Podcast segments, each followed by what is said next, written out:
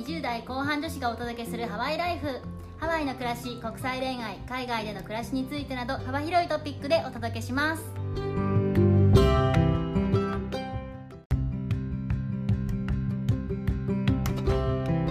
こんにちは。ヨネピーとメッティです。今日は皆さんが気になっているであろう英語の勉強法について海外在住の私たちから話していこうと思いますお願いしまおす願いします。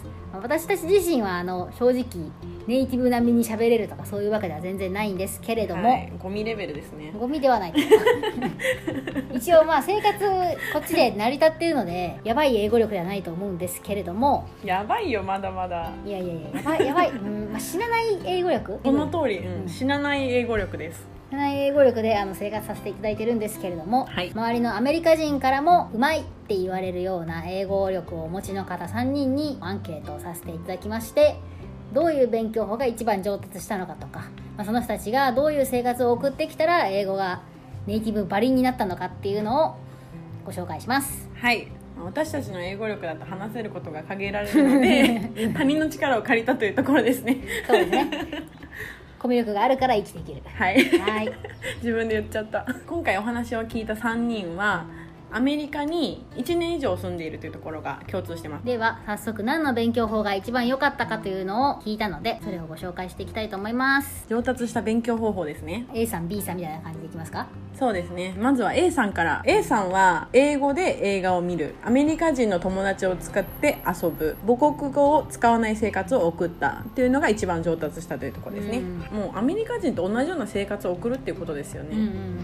そうですね。アメリカ人の友達を作るとかもうそもそもアメリカ人の友達と英語しか話さない生活をするとかっていうのはもう今の私からは想像もできない アメリカに住んでいてそう言いますか？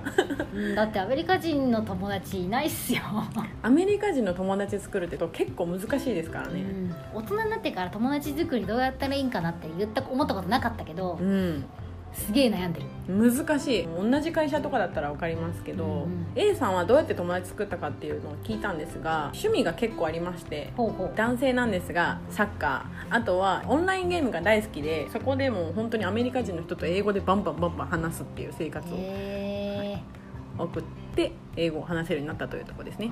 ゲームであの音声チャットで話すってことですか？そうです。はあ結構難しいですよ。へえその外電話難しいじゃないですか英語で、うんうんうんなのにゲームでこんな殺し合いとかしてるのに「てめえ殺すぞ!」とか言われたりしてるのかな。てめえ殺すぞとかまで言ってるかわからないんですけどかなりカジュアルに話してますね。今時ですね、はい、えーでは B さんは？B さんはさっきの人と同じように映画ドラマを英語で見るっていうところとあとは彼氏の日常会話なんてものも勉強になったとのことです。おおやっぱり彼氏彼女伸びるんですねきっとね。伸びるんですねやっぱ同じように映画ドラマを英語で見るっていうのは結構大事なんですね、うんうんうん C さんは？はい。C さんも B さんと A さんと被るんですが英語で映画ドラマを見た。あとはディクテーションと言いまして。ディクテーションと言いまして英語の音声を聞き取って紙に書き出す。どういう音声だったかっていうのを紙に書き出すという勉強法です。おおなるほすごいプロっぽい勉強法ですね、どうんやったことないですね。うん。一生やらないかもしれないですね。はい。はい。あとは彼氏との会話ということが書いてありますね、あーやっぱり。やっぱり。あーやっぱりぱりスピーキングはそれ伸びるんですね。では続いて2問目の質問で学校以外の勉強で一番集中して勉強した期間というのを聞いてみました。中学校高校ってみんな普通に義務教育で英語はやると思うんですけど、うん。それ以外で何をしたかっていうところですかね、はい、A さんはアメリカに来て最初の1年間がまあ一番勉強した期間なんですが机上の勉強ではなくって本人曰くはスピーキングですとかリスニングっていうそういう会話の勉強になるそうですね、ん。実際に生活をしてっていうところですかね。はいそうですね。B さんは帰宅してから寝る前の間に映画ドラマ彼氏とのメールっていうのをやっていたそうなんですがはい。これがすごいのが中学生とか高校生の時にそれをすでにやってたっていうええ日本に住んでるのに、え ーすごい。想像もできないわそんなうん、できないですね、中学生高校生の時なんてまず海外についても何にも知らないぐらいですし英語嫌いでしたしね。そもそも？そもそも。中学生の時のメッティさんに教えてあげたいですね今ハワイに住んで英語でコミュニケーションする旦那さんと結婚してるよって。本当ですよ。本当にタイムカプセルもう一回掘り起こした方がいいですね。あるあるんですかタイムカプセル。いやわかんない。きっと適当です。それくらい人生わからないってことですね。本当そうです。続きまして C さんの勉強した期間は？C さんは留学中。大学34年生の時で学校終わってからは1時間ぐらい毎日勉強していたということで、えー、すごー。めちゃめちゃ真面目ですね。すごいですね。1時間毎日勉強って。1時間かいやストイックですね。しかも勉強学校で勉強してきてからまた勉強してるんですよね。信じられない。いやそんなことをやったことを予備校ぐらいの時だよ。本当に受験前だけですねやってたの。はい。ストイックですね。ではこの方たちには海外在住歴だったりとか何年で自分の中では話せるようになりましたかっていうのも聞いてみました。はい。A さんはどうでしたか？A さんはですね、まあ、この中で一番長いんですがなんともう12年お。海外に住んでおりまして、うんうん。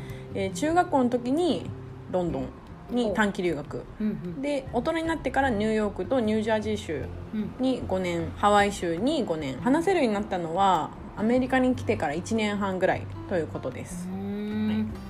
歴が長いですねでも結局歴が長くても1年半ぐらい話せるようにはなってたってことなんですね。そうですね。最初の1年半で本当にアメリカ人としか話さないようなぐらいの生活を送っていたということなので、うんうんそれが一番大切だったというふうに本人もおっしゃってました。はい。ごいな、ね B さんについては？はい。B さんは、えー合計で2年半。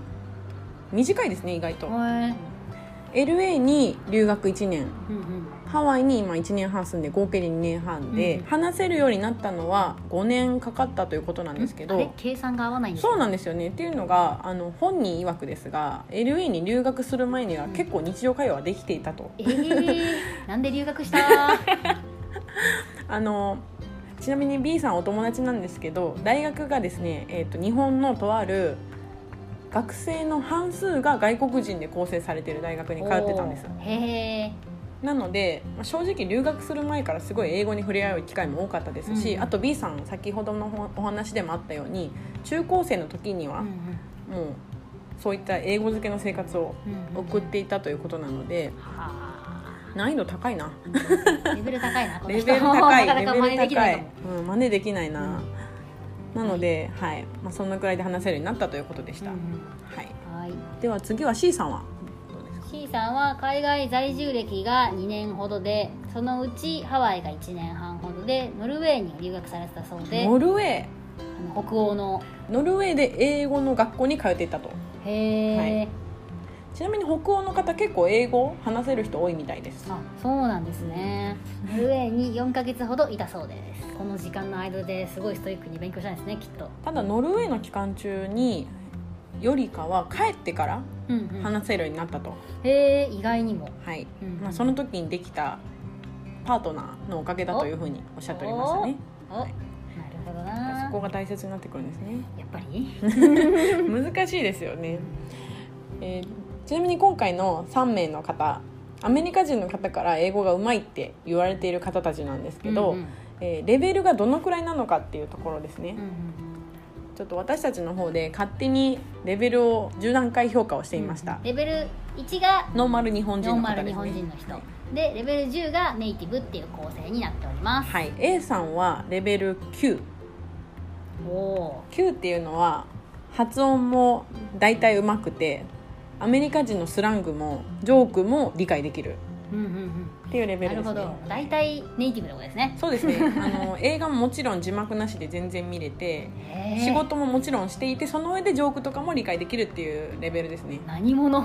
な多分その10のネイティブとの違いっていうのはネイティブからしたらあこの人きっとアメリカ人ではないんだろうなっていうのは分かるっていうぐらいのレベルですよね、うんなるほど、まあ、確かに日本語を話すあの外国人の方を見てても、まあ、同じように感じることは時々あるそうですよね。すごい日本語上手い方でも、うんうんまあ、もちろん外国人だっていうのは日本人から見たら分かるっていうぐらいのレベルですね、うんうんうん。誤差の世界ですよね。本当に誤差ですね。T さんのレベルは、えーレベル8っていうところでして、ビジネス最高レベル。スラングですとかジョークっていうのは少し足りないかなっていうレベルっていうふうに判定させてもらいました。なるほど大体英語はできるってことですね、まあ問題ないです。全然問題ないですね。仕事とかは多分問題ないです、うん仕事もできパートナーも多分いて。はい。はいみたいなね。すごいな。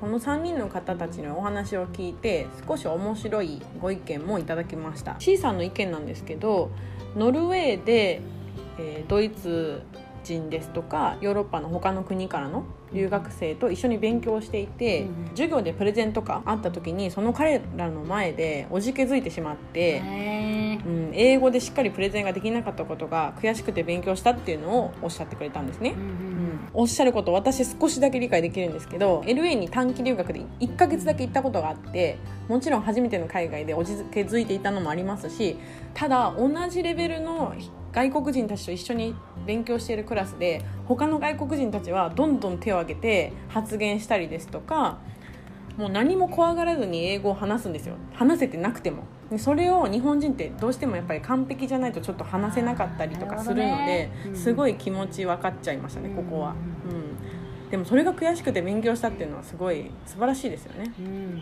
すごいですね。かつ C さんは別のコメントもくれていて、はい。外国に何年いたら英語ができるようになるとかそういうことではなくまあ日本にいても全然伸びますと。はいはい。ただまあそのモチベーションの持ち方っていうのは自分で工夫しなきゃいけないかもねと言ってました。なるほど。やっぱり日本にいたらどうしても日本語がね話せる環境そうなので。ですね。日本語で生きていけるしね。そうですよね。ちょっと甘えてしまいますよね。ストイックにしようと思っても、うんうんそれはすごいあの興味深いご意見ですね。うんうん。ありがとうございます。英語がバリバリ話せる3名の方にもお話を聞いたんですがそんな私たちは一体どうなんだという。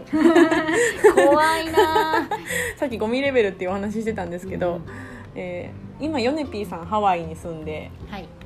どのくらい経ちますか？半年くらいかな。半年くらい。はい。でご自身の先ほどの10段階評価でいくとレベルは今どのくらいになりましたか？うーんとですねこのスケール上だとレベル4くらいかなって感じなんですけど、はい。レベル4っていうのは一応短期留学者っていうくくりになってるんですが、はい。まあ私は留学はしてないから。おおでも留学してなくてもこっちで生活できていると。そうですね、すごいですね。うん。まあ、こもちろんその注文したりとか電話で言いたいことを言ったりとか、はい。あとはまあ仕事でももちろん営業職で英語を使ってるので、まあ、そういうのはもちろんできるけどちなみにレベル5の条件っていうのが、英語の映画を字幕なしで50%ほど聞き取れる分かることにしたんですけどはい。私はその域には正直達しておらずはい。自分が言いたいことは多分ある程度言えるんだけど相手が何言ってるかちょっと正直分かんない時は、まあ、映画に限らずあるかなって思いますね。うん。とでは今そのレベル4だというふうにおっしゃってたんですけどそのレベル4になるまでにどんなことをされましたか？そうですね。私は留学はしていないっていうのは先ほども言ったんですけど、はい。全部日本での勉強。海外に住むのはこれが初めて。おお私が一番良かったなって思うのはオンライン英会話で最近いろいろあるじゃないですか。DMM 英会話とかありますね。エアジョブとか、うん。あれが大学生の時に出始めてその時に始めたんですけどおあでもずおっと継続してるわけじゃなくて、はい。英語が必要な時期に23か月前から毎日話す練習をするとうんかそういうことはしてましたかね。ハワイに来てからしばらくの間1ヶ月とか2ヶ月ぐらいはあんまりその英語のお客さんと接する機会がなかったのでその時もずっと続けてたかな、あそうだったんですねあはいでもすごい地道な努力をされていた陰で、お金はかかるけどね。普通の英会話教室と比べたら全然安いし、はい。1日25分話して6000円とかだったのかな。価格はいろいろあるんですけど普通に通う英会話教室よりは全然安い値段でネイティブに準ずるレベルの方々と話ができるので話の場数とか経験を積むっていう意味では簡単に毎日できるからすごいいいなって思いました、へえなるほどなるほど、そんな方法があったんですね、うんではではメッティさんはどんな感じなんですか？はい。私はこの10段階評価のチャートでいくと自己評価はレベル5で一応ちょっと他己評価をしてもらうとレベル6だと言ってくれた方もいらっしゃるんですけど外国に住んで合計2年強になります。レベル5っていうのは英語の映画を字幕なしで50%ほど聞き取れるっていうところでレベル6は仕事で英語を話す人っていうところなんですけど私はその働いていた時に英語で話す機会っていうのは正直ヨネピーさんにはもしかしたら少なかったかもしれないんですけどうん。話す相手の方っていうのがうん。弁護士さんであったり、ドクターさんであったり、うんちょっと難しい専門的な？専門的な方が多かったので、多少は勉強しないといけないかなっていうのはありました。でこのレベル5に達するまでに自分が行行ったことなんですけど、えーちなみに留学経験は私は短期留学が合計2ヶ月だけですね、うんうんはい、場所は LA とハワイです。正直これ私は遊びの感じで言ってたので 正直に言っちゃうと。旅行の流れはいもう旅行の流れです。あの大学生の時のお休みを使ってうんうん。行きました、へー。まあ海外が好きだったので、うんうんうん。あの一人で行ってみたかったっていうのがあって冒険ぐらいの気持ちでほうほうほうはい挑みました。ないですか？なのであんまり英語の勉強はその時しておりませんでして実際にハワイで働くよってなった時にあこのままじゃダメだ英語が必要だと思ってまず最初にしたのがたまたま中学生の同級生に英語の先生をしてる子がいたんですよ。インターナショナルスクー。ルででその子に教えてもらってました最初は、うん。でこの教科書やりなって言われたのが、うん。中学生の文法をやり直すみたいなタイトルの、それは1冊かな2冊やり遂げましたなんとか。忘れかけていた全てをうんもう一回まず復習して、うん。でそこから次にやったのはオンラインっていうところは少しかぶるんですが以前もお話ししたことがあるんですけどハロートークっていうアプリを使って、うん実際のネイティブの友達を頑張って作って、うん。その人たちに実際に会ったり電話したりしてうん。話す機会を設けて大体半年ぐらいー。毎日誰かと1時間ぐらい話すようにしてました。おはい。ーそれを英語で？毎日？そうですね本当に。はあ。自分では実感がなかったんですけど実際にその話していたネイティブの友達にはその半年間の間で結構前よりは伸びたんじゃないっていうふうに言われたので